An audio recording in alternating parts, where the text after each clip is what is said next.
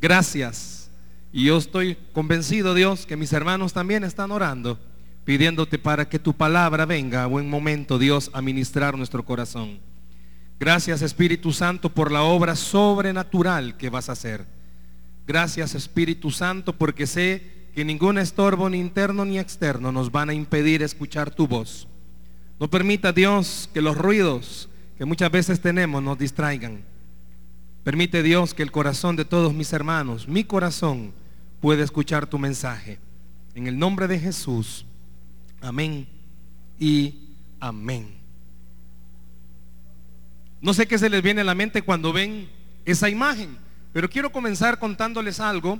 Me imagino que más de alguno de ustedes conocerá a este predicador internacional, es un evangelista, Billy Graham. Él dentro de sus movimientos de campaña trabaja muchísimo con universidades y él llegó a una universidad muy prestigiosa. Tiene una buena relación con el rector de esa, de esa universidad. Y mientras estaba conversando con el rector de esa universidad, Billy Graham veía por la ventana de la oficina del rector pasar mucha gente, jóvenes, adultos, pero una cantidad de gente la que pasaba. Y se le vino a la mente de Billy Graham una pregunta y le dijo al rector, disculpe, ¿cuál cree usted que es el mayor problema de esta universidad? Se quedó un buen rato el rector callado, pensando, y al final le respondió y le dijo, después de reflexionar, creo que la gran necesidad de esta universidad es que todas las personas que vienen, adultos y jóvenes, están vacíos. Porque se murieron sueños. Porque situaciones que ellos enfrentan perdieron toda esperanza. Porque todas las personas que usted puede quizás encontrarse en esta universidad, muchos de ellos viven vacíos. Porque algo murió. Porque una esperanza desapareció. Porque no hay algo que les dé vida a lo que ellos han perdido. Y Billy Graham le dice, no solo en esta universidad hay personas que tienen situaciones muertas. El mundo está lleno, el mundo cristiano está lleno de personas que se les murieron sus sueños, se les murieron sus esperanzas, pero Cristo es el que puede darle vida a lo que está muerto. Permítame en esta tarde hablarles de este tema. El Dios que da vida a lo muerto. El Dios que da vida a lo muerto. Váyase conmigo, por favor, a Ezequiel, en el Antiguo Testamento. Ezequiel capítulo 37, del verso 1 al verso 6. Se lo van a proyectar en las pantallas, pero el favor de siempre, iglesia, mantenga su Biblia abierta. Muy bueno para que tome nota. Subraya algunas partes de la escritura. Ezequiel capítulo 37, versos del 1 al 6. El Dios que da vida a lo muerto. El Dios que da vida a lo muerto. Ezequiel 37 del 1 al 6 dice así la escritura. La mano de Jehová vino sobre mí y me llevó en el espíritu de Jehová y me puso en medio de un valle que estaba lleno de huesos y me hizo pasar de ellos por todo en derredor. Y he aquí que eran muchísimos sobre la faz del campo y por cierto, secos en gran manera. Y me dijo, hijo de hombre, ¿vivirán estos huesos? Y dije, Señor Jehová, tú lo sabes. Me dijo entonces, profetiza sobre estos huesos y diles, huesos secos, oíd palabra de Jehová. Así ha dicho Jehová, el Señor, a estos huesos. He aquí, yo hago entrar espíritu en vosotros y viviréis y pondré tendones sobre vosotros y haré subir sobre vosotros carne y os cubriré de piel y pondré en vosotros espíritu y viviréis y sabréis que yo soy Jehová. Fíjese bien la palabra que usted y yo acabamos de leer, para que entendamos y veamos un poco.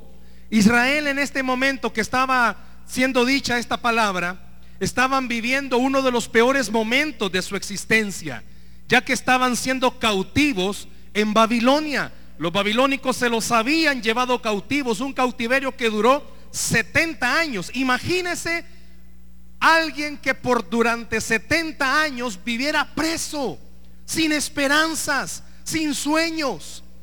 Ezequiel fue joven cuando se lo llevó Nabucodonosor como esclavo también a Babilonia y fue el primer profeta de la cautividad. Durante 70 años el pueblo de Israel estaba cautivo, ya no en su ciudad. Traiga su mente qué pudiera haberle pasado a este pueblo viviendo 70 años como esclavos. Piense cuánto tiempo tiene usted quizás estar atravesando una situación difícil. Ezequiel en este momento cuando está a punto de dar esta visión, esta palabra por medio de esta visión, estaba viendo rostros de personas. ¿Cómo creen que era el rostro de las personas después de 70 años de estar ahí? Después de con que con una semana que usted tenga un problema, ¿cómo se debilita? 70 años cautivos. Y a Ezequiel le tocó dar esta visión.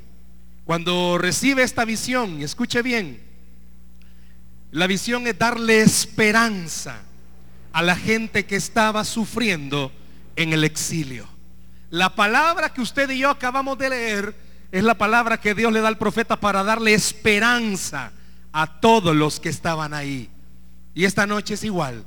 Esta palabra es para usted de parte de Dios, para darle esperanza a su vida. Escuche eso.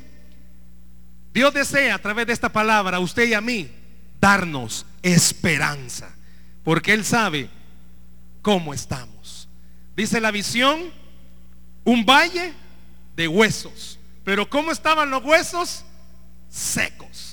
Y eso es lo que quiero que en esta hora usted tenga en su mente durante todo lo que hablemos ese valle de huesos secos. Si usted leyó conmigo en el verso 1, hay una palabra, dice, me llevó en el espíritu. En el verso 1 del capítulo 37 dice, me llevó en el espíritu. Esa frase está diciendo, no que viene Dios y agarra al profeta de donde él estaba y lo lleva a otro lugar, sino que ahí donde el profeta estaba parado, lo hace sentir que va a ese valle para ver esos huesos. Muchas veces a usted y a mí Dios nos tiene que llevar donde estamos parados a ver nuestra situación por muy difícil que esa parezca. Esta visión, recuerde, trata de consolar al pueblo. Pero el profeta habla y dice, Dios me lleva a ver la situación a ese valle de huesos secos. Y esta noche Dios quiere a usted y a mí llevarnos a esa situación que estamos enfrentando. No lo cambia de lugar al profeta. Muchos de nosotros humanamente quisiéramos irnos a otro lugar a despejar nuestra mente sobre una situación. Pero a través de este reflejo Dios está mostrando algo. Ahí en medio de su situación Dios quiere mostrarle no solo su problema, sino la solución a su problema. ¿Escuchó? Dios no solo quiere que usted vea que tiene un problema. Esta noche Dios no solo quiere decirle, iglesia, le he traído esta palabra para que vean que tienen un problema. Si ya sabemos que tenemos un problema, sino que Dios les está diciendo, es que también quiero que vean su solución. Y en esta noche es lo que Dios quiere hablar a nuestro corazón. Dice, que el profeta fue llevado a ese lugar. Y oiga, cuando dice un valle de huesos, no está diciendo que Dios viene y agarra a Ezequiel y lo lleva a un cementerio donde va a haber huesos secos. Porque si ahorita el primer lugar que se nos viene a la mente donde hay muchos huesos secos es el cementerio, sino que la palabra que está ahí escrita en valle, la mejor traducción es campo. Y escuche, campo que da a entender un campo de batalla donde la batalla fue tan dura que dejó a muchas personas muertas.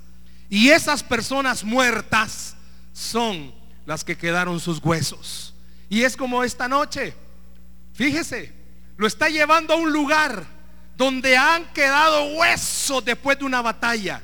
Así como muchas veces nos encontramos. Así como existen muchas personas que después de tanto tiempo de venir batallando con la misma situación, sienten que están ya tendidos y ya no tienen más fuerzas para seguir.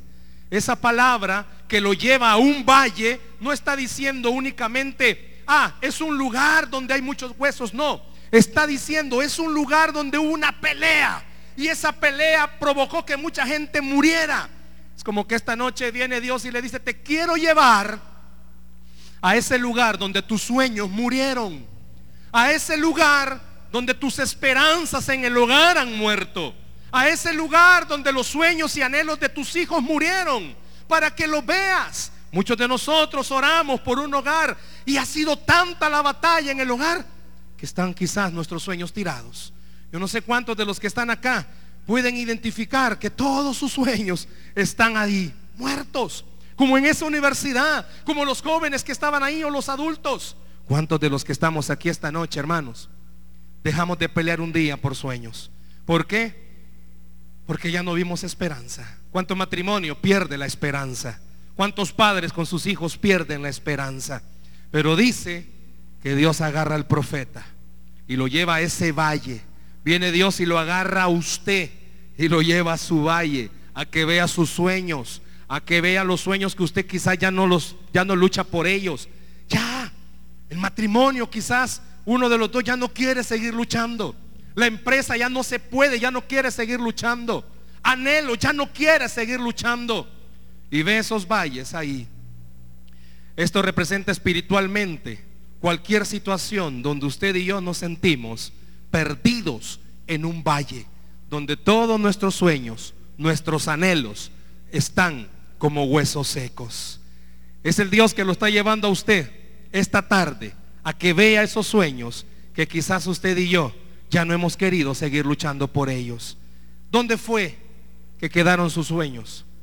¿Dónde quedaron sus anhelos?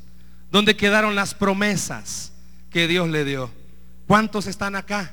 que al ver su hogar dicen, wow, fue fuerte la batalla. Ya no tengo fuerzas para seguir. Pues ahí lo está llevando Dios esta noche. O cuántos en su trabajo quieren tirar la toalla porque ya todos sus sueños y anhelos ya no se puede. Dios lo está llevando ahí. Y vea algo. Dice que Dios no solo lleva al profeta a ver los huesos. En el verso 2 nos aclara ¿Cómo están los huesos? Véalo ahí en su Biblia. Bueno, se lo van a poner acá. ¿Cómo estaban esos huesos? Estaban secos, pero ¿cómo secos? En gran manera. Quise conseguirme un esqueleto, pero no, pude hallarlo. Imagínense que en esta tarde tuviéramos un esqueleto aquí, pero que ese, ese esqueleto estuviera bien seco. Le voy a poner un ejemplo. Quedas grotesco, quedas no tanto. Cuando usted se come un pollo o una piernita de pollo, yo no sé cuánto lo agarran la piernita de pollo, pero hasta se chupan el hueso. Yo no sé cuántos hacen eso, pero que se agarra el, el, huesito y lo chupa. Ah, pues ese huesito déjelo ahí un, buenos, un buen rato, por días. ¿Cómo va a estar ese huesito? Bien seco. Pero ¿por qué el escritor sagrado hace que Ezequiel vea que los huesos, vaya, está bien con ver un hueso y saber que ese hueso está, pues si era de alguien y ya no se puede, está muerto. Pero ¿por qué dice en gran manera? Porque está aclarando, fíjese, que la esperanza del pueblo de regresar estaba totalmente perdida.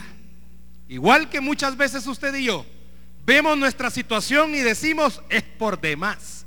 Aquí nada lo arregla. A este nadie lo arregla. A ella nadie la cambia. ¿Cuántas esposas luchan en esta situación con el matrimonio? Y muchos, hasta el mismo esposo le dice, es que esto ya no tiene arreglo.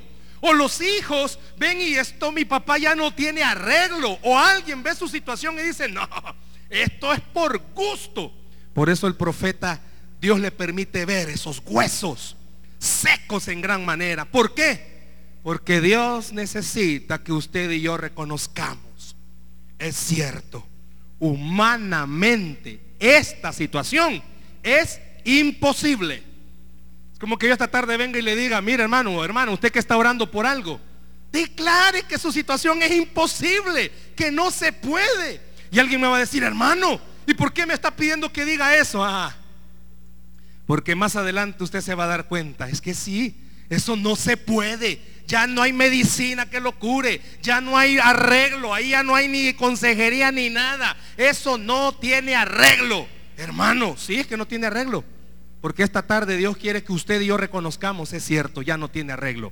Porque Él va a arreglar las cosas mejor de lo que usted y yo esperamos. Le va a dar el aplauso de eso al Señor esta tarde. Dios quiere no solo que usted vea su problema ya muerto, sino que lo vea bien muerto. Vea su matrimonio bien muerto. Vea eso que no puede arreglar bien muerto. Ya no se puede. Ahí aunque usted haga lo que haga, no se puede. Porque ahora viene una pregunta. Y escuche esta pregunta. Es como que esta tarde en el verso 3, Dios se la haga a usted y me la haga a mí. Imagínense en esta hora, se lo van a poner ahí, el verso 3. Venga Dios y le haga esta pregunta a usted y me la haga a mí. Y me dijo, ponga ahí su nombre, voy a poner el mío y me dijo Stanley, ¿vivirá tu situación? Ponga su nombre. ¿Vivirán estos huesos? Hermanos, si pudiéramos en este momento mentalmente irnos a un cementerio y ver a una tumba ahí que está abierta, y viene Dios y nos pregunta, hermanos, ustedes que oran mucho, nos dijera el Señor, ¿creen que estos huesos van a vivir? ¿Cuál sería su respuesta? ¿Cuál sería la respuesta a esa pregunta? Una mejor traducción para esa pregunta es Dios diciéndole al profeta, Ezequiel, estos huesos eran de alguien. ¿Vos crees que pueden vivir? Usted y yo hemos leído en el Nuevo Testamento que Jesús resucitó muertos. ¿Sí? Pero los muertos que resucitó todavía tenían la carnita. Todavía estaba ahí el cuerpo de la hija de Jairo. Aunque ya tenía días de estar Lázaro ahí, cuatro, pero todavía estaba algo enterón. Pero aquí viene el profeta y viene Dios y le dice, mira, aquí ni carnita hay, aquí no hay nada, pueden vivir. Es como que esta tarde venga Dios y le dice, ok, usted sabe que es difícil, ¿cuánto tiempo orando? ¿Cuánto tiempo orando? Muchas veces se los he comentado, yo tengo un hermano en carne, solo hijo de mi mamá, que él por 25 años, ya tiene 25 años, padece de esquizofrenia. Y hay unas etapas de crisis difícil. Si usted sabe qué es la esquizofrenia, difícil. Y muchas veces hemos orado, orado, orado para que esa situación se mejore. Porque la que más sufre es mi madre. Y haciendo esto y buscando una ilustración, Dios me llevó a eso. Y me preguntaba el Señor a mí, ¿crees que tu hermano se puede sanar después de 25 años? Es como que yo le pregunto a usted, ¿usted cree que después de tanto tiempo que tiene su problema, algún día va a cambiar? ¿Cree que algún día se va a mejorar? La mejor traducción para la pregunta de Dios al profeta es, no vivirán estos huesos, sino, ¿cree vos, Ezequiel, que estos huesos que ya ni carne tienen, pueden volver a vivir? ¿Cuál es la respuesta que aparece acá en nuestra versión Reina Valera? Y dijo el profeta, Señor, Jehová, tú lo sabes. Pero la NBI traduce un poquito mejor esto, porque dice la NBI, Señor, tú eres omnipotente. El profeta pudo haber dado muchas respuestas. Cuando Dios me preguntó sobre mi hermano, yo pude haber dado muchas respuestas. Usted ha dado muchas respuestas. No, hermano, quizás ya no se puede. No, fíjese que yo la verdad que mejor solo voy a la iglesia, ¿verdad? Y estoy esperando que Dios se lo lleve. Oro para que se lo lleve, va. O mire, no, la verdad que yo esperanza ya no tengo. El profeta pudo haber dado muchas respuestas, pero la respuesta del profeta es, y la misma que usted y yo podemos decir esta tarde, el profeta le responde a Dios, Señor, yo no puedo ni siquiera saber si estos huesos que ya están separados van a volver a vivir. Pero te digo algo, tú eres soberano y puedes hacer lo que quieras. Y en esta tarde Dios viene y le dice a usted, es cierto, para usted es difícil, por eso hace rato le dije, ya délo por imposible. Pero en esta tarde Dios le hace la pregunta a usted y Dios quiere que usted sea y yo seamos como el profeta. El Señor es soberano. Él es omnipotente y Él puede hacer que la puerta que está bien cerrada se pueda abrir. Él puede hacer que la enfermedad terminal se pueda sanar. Él puede hacer que no importa los diagnósticos, Él puede cambiarlos. Dele el aplauso al Señor esta tarde. Aleluya. ¿Qué va a decir? ¿Cuál va a ser su respuesta? ¿Lo va a poder hacer? ¿No lo va a poder hacer? ¿Cuál es ese hueso seco que está en gran manera? Y oiga, si se va rápidamente, ahí se lo van a poner en el verso 2, está diciendo, ¿cuántos huesos eran? Vea cómo está subrayado. Muchísimos. ¿Sabe qué da a entender la traducción? Cuando usted va a un cementerio y va a la tumba de un familiar, usted sabe que solo los huesos de su familiar están ahí. Pero ahí está diciendo, es que los huesos están tan regados que uno es de uno y otro es de otro, para saber de quién es quién. Igual que usted, igual que yo. Nuestra situación no tiene ni patas ni colas. No se sabe por dónde. Pero el profeta declaró algo. Él es soberano y él puede hacer lo imposible para el hombre. Lo puede hacer posible. No importa que allá esté un hueso y allá esté otro de la misma persona. Usted está creyendo al Todopoderoso. Y Él puede hacerlo. Él puede hacer que el hueso de allá se venga para acá. Él puede hacer que su situación, hermanos, aunque usted no le encuentre patas ni cola, deje que el soberano le muestre las patas y las colas, porque Él sí puede hacer el milagro para nuestra vida. Por eso el profeta, cuando declara eso, le estaba diciendo, sí, Señor, esto es imposible para el humano, pero para ti todo es posible. En el verso 4, el Señor hace algo especial. Viene y agarra al profeta después de esa declaración del profeta y le dice, ok, tú has dicho que yo soy soberano. Tú has dicho que yo todo lo puedo. Ahora haz algo. El verso 4 dice que el Señor habla al profeta y, y le dice, profetiza a estos huesos. La mejor traducción es, háblales. Hermanos, ¿Cuántos de ustedes atreverían a hablarle algo muerto? Se nos muere un gatito, le hablamos. Pues, se nos muere un perrito. Me recuerdo hace cuatro años, creo yo. Teníamos una mascota y se nos murió. Y se fue a despedir de nosotros en la madrugada y se murió el perrito. Y allí estábamos hablándole. Pero era un sentimentalismo. Pero yo le pregunto, ¿cuántos de ustedes se atreverían a hablarle a un muerto? A algo que ya no tiene vida.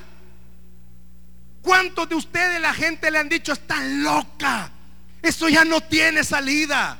¿A cuántos les han dicho, tú estás chollado desde que vas a la iglesia? Si eso ya no tiene respuesta. Vos estás perdido. Estás creyendo en algo que no se puede. Pero viene Dios y le dice al profeta, háblale a eso que está perdido. Háblale a eso que no tiene vida. ¿Por qué? Porque el profeta acababa de declarar algo. Y yo le digo a usted esta noche, vea su situación, vea su matrimonio, sus hijos, su problema financiero o de salud. Y no lo haga únicamente por hacerlo. Hágalo con fe. Háblele como Dios le dijo al profeta. Dale palabra a esos huesos secos. Y esta noche Dios le está diciendo a usted palabra de Él. Háblale a esa situación y dile que el que está conmigo es mayor que ese problema. Que el que está conmigo es el que llevó la enfermedad en la cruz del Calvario. Salga esta tarde de este lugar hablándole a su problema. Los que tienen situaciones económicas difíciles, salga de este lugar hablándole a esa situación dentro de la red que tenemos en la iglesia, específicamente en el grupo de matrimonios, hay una persona que por casi ocho años en su matrimonio está viviendo una situación difícil, pero difícil.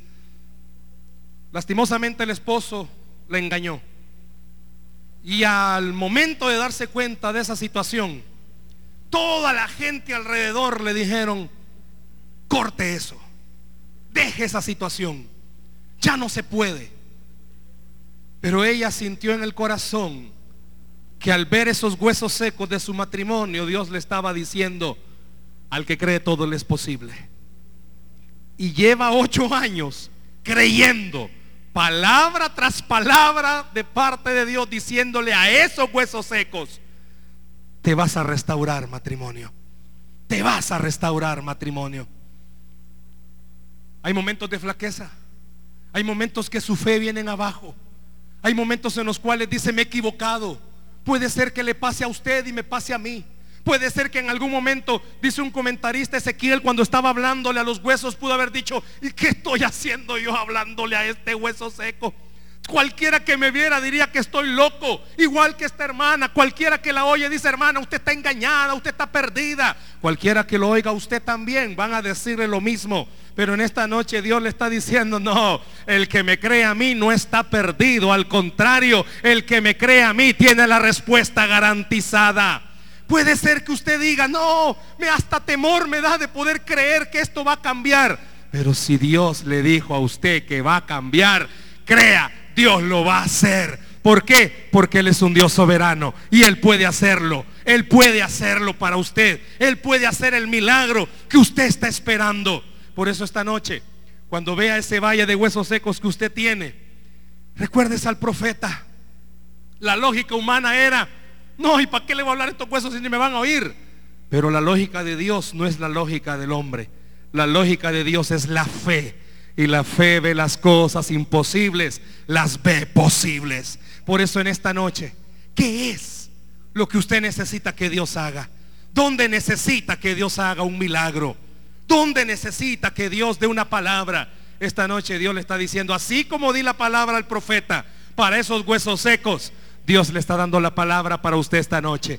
Párese a esa situación y dígale, yo vengo en nombre de Jehová de los ejércitos. Y Él es el que va delante de mí para pelear esta batalla. Dele el aplauso al Señor esta noche.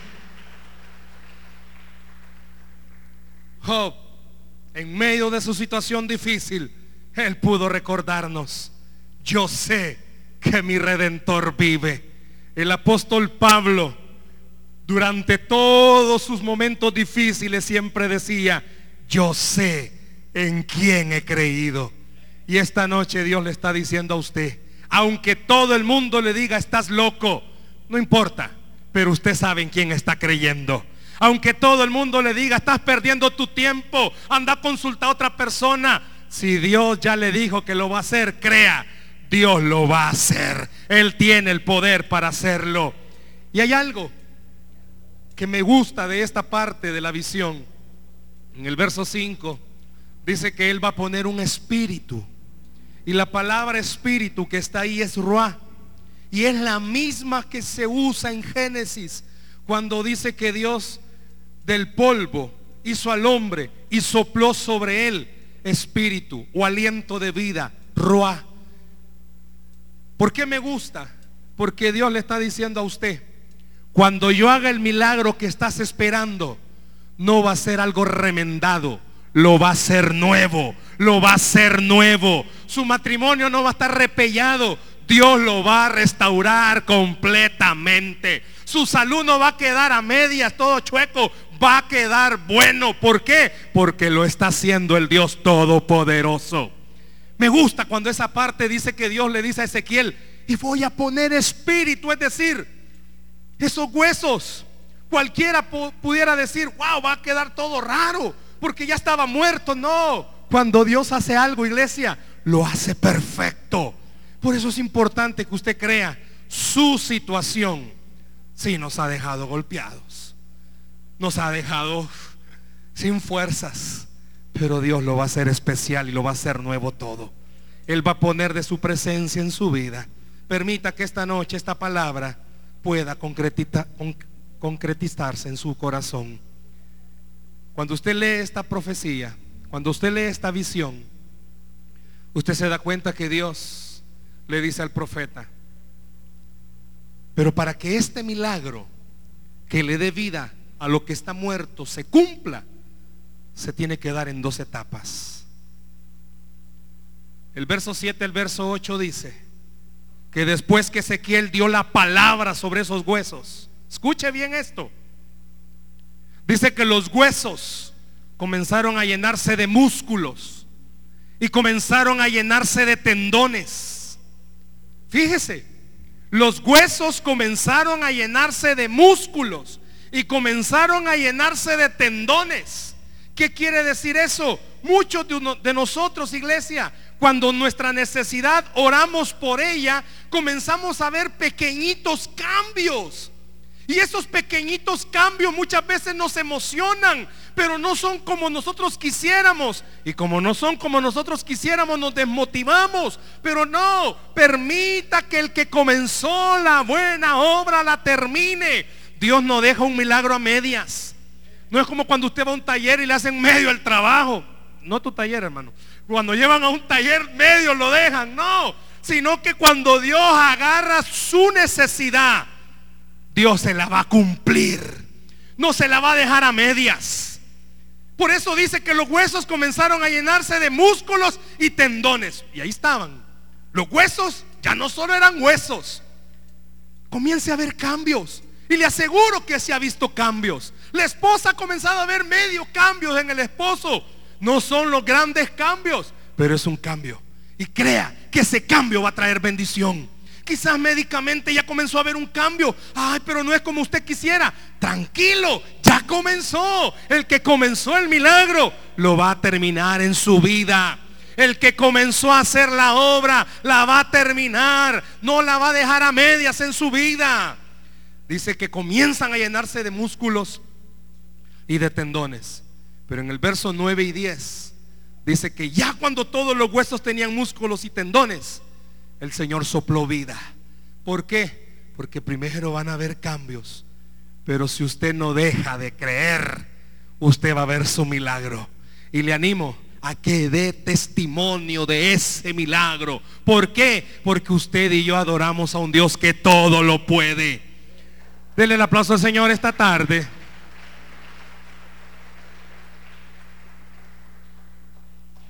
Hay una ilustración en la Biblia Usted ha oído acerca de Naamán.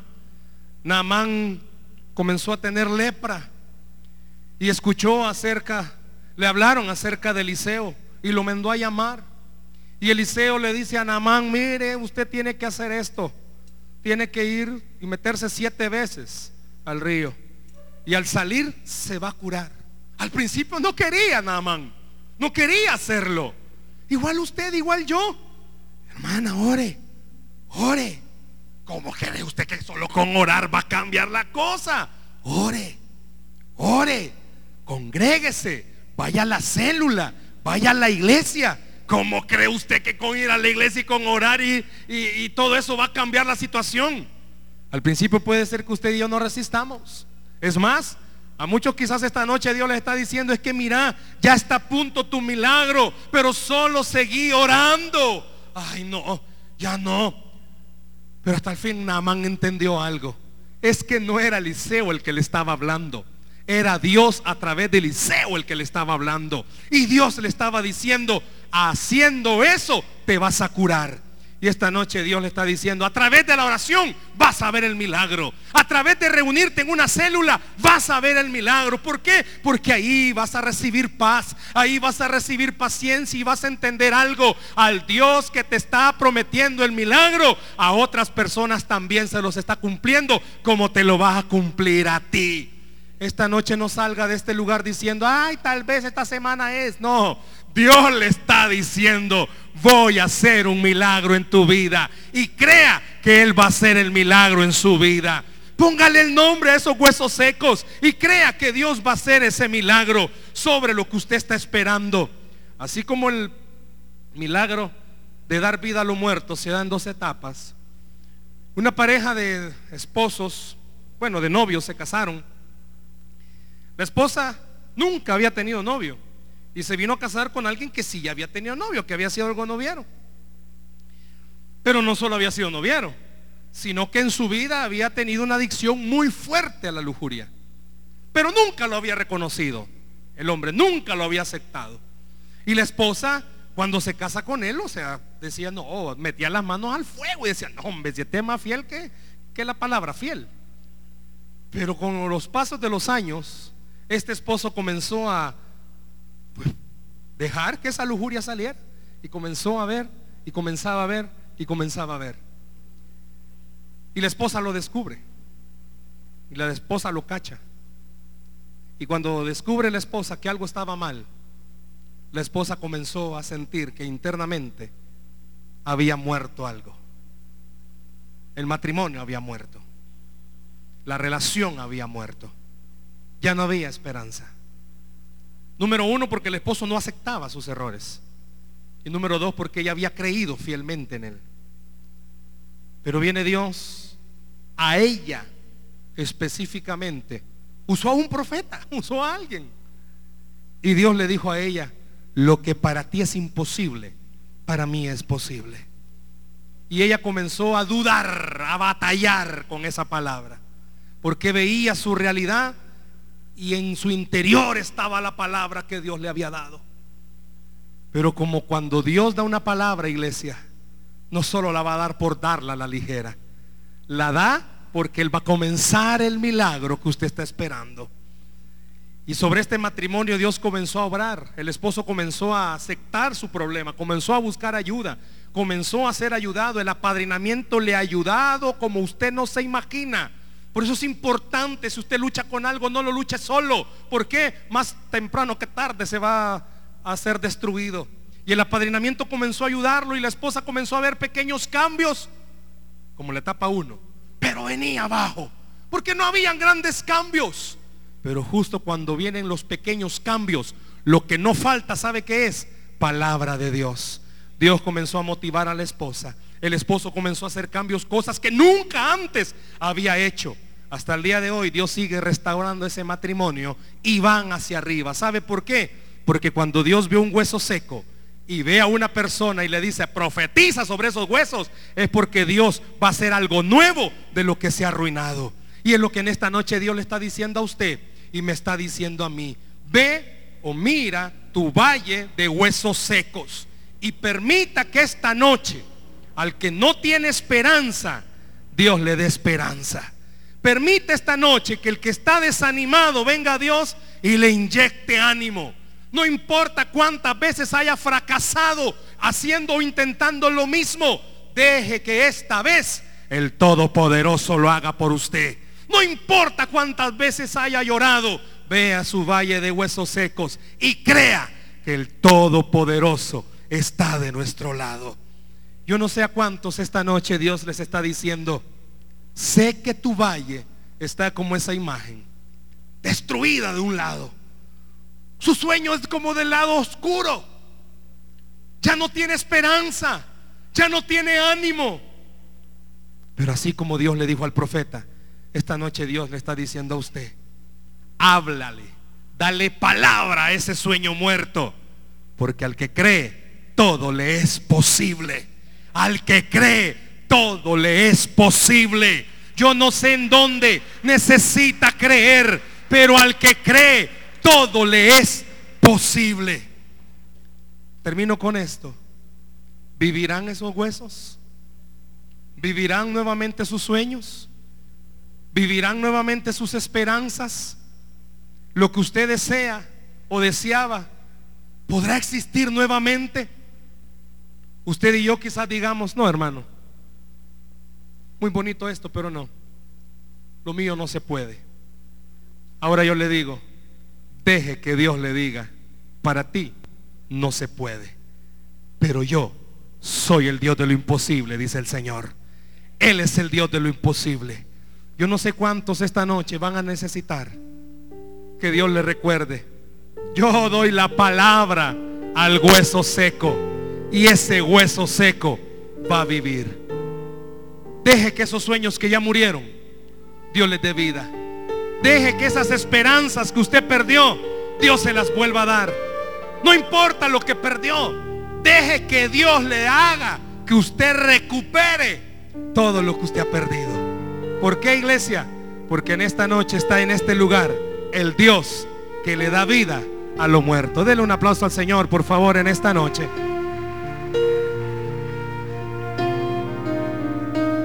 Yo quiero pedirle que en un acto de fe, cuando venga al frente, crea que aquí están los valles de los huesos secos de nuestros sueños. Y crea que Él va a darle vida a esos sueños. ¿Por qué no viene al frente, por favor? Y oramos. Venga aquí al frente, por favor. Recuerde que al final, en este servicio, tenemos un tiempo de ministración. Venga aquí al frente, por favor. No se vaya a quedar ahí. Venga aquí al frente. Venga y oremos por ese valle de huesos secos. Venga y oremos. Que Dios le dé una palabra a ese valle de huesos secos. Venga aquí al frente, por favor. No se vaya a quedar ahí. Venga aquí adelante.